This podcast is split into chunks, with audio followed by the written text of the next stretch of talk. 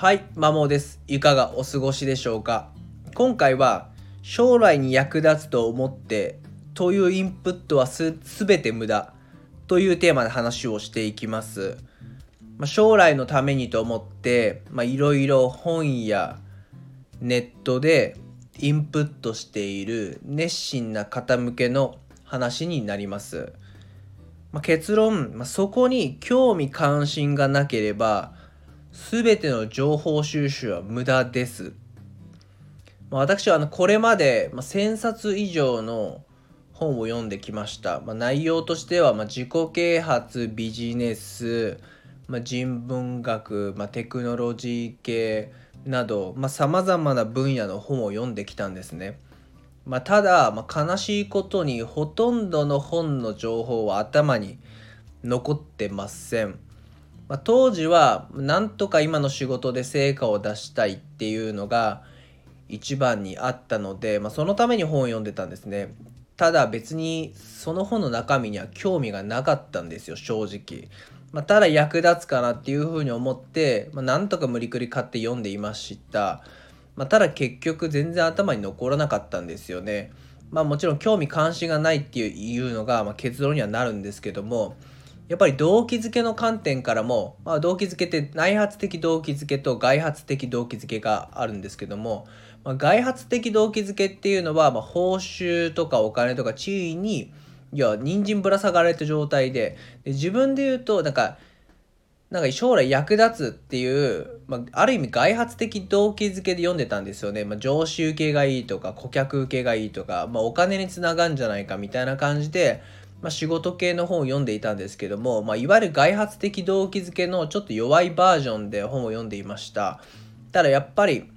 全然身につかないわけですねでもちで一方で内発的動機づけっていうのはただただ自分が読みたい興味関心があるからそれをしたいっていう状態でやっているので、まあ、もちろんそっちで読んでいたわけじゃないのでまあ身につかないと。でさまざまな実験からまあ、内発的動機づけと外発的動機づけでどっちがちゃんと身につくのかっていうのが、まあ、出てるんですけども、まあ、結論もちろん内発的動機づけなんですね。うん、なので自分には当時の自分にはそれが全くなかったので当たり前ですけども本の中身は残っていない、まあ、仮にうっすら役立つだろうって思ったとしてもそこに興味関心がなければ残らないので意味がないと思います。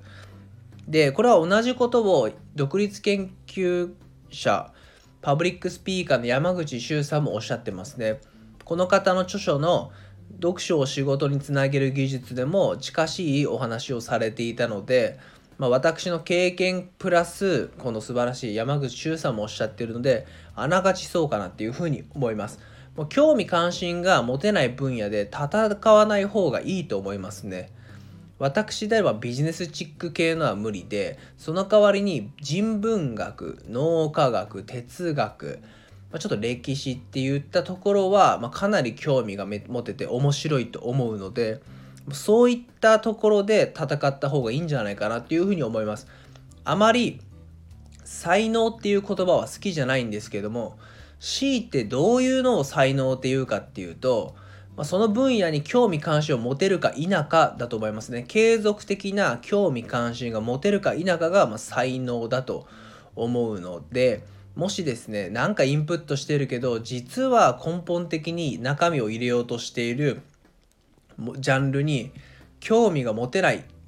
っていうことであれば、多分そこはあなたが戦う場所ではないと思うので、継続的な興味関心を持てる場所に移動した方が良いと思います。何事も一番大事なのは面白い、楽しい。それが差別化になると思います。あなたが面白い、楽しいと思えることでどう他者と差別化するかを考えた方が、まあ、適切なアプローチかなっていうふうに思いますし、まあ、かの哲学者アリストテレスは行為そのものが目的となるものが最大の幸福だというような言葉を残してるんでもうやってることが楽しい。いわば内発的動機づけで動いているっていう方があなたの幸福にもつながるんじゃないかなっていうふうに私は考えていますし自分はそう動いております。参考になれば嬉しいです。最後までお聴きいただきありがとうございました。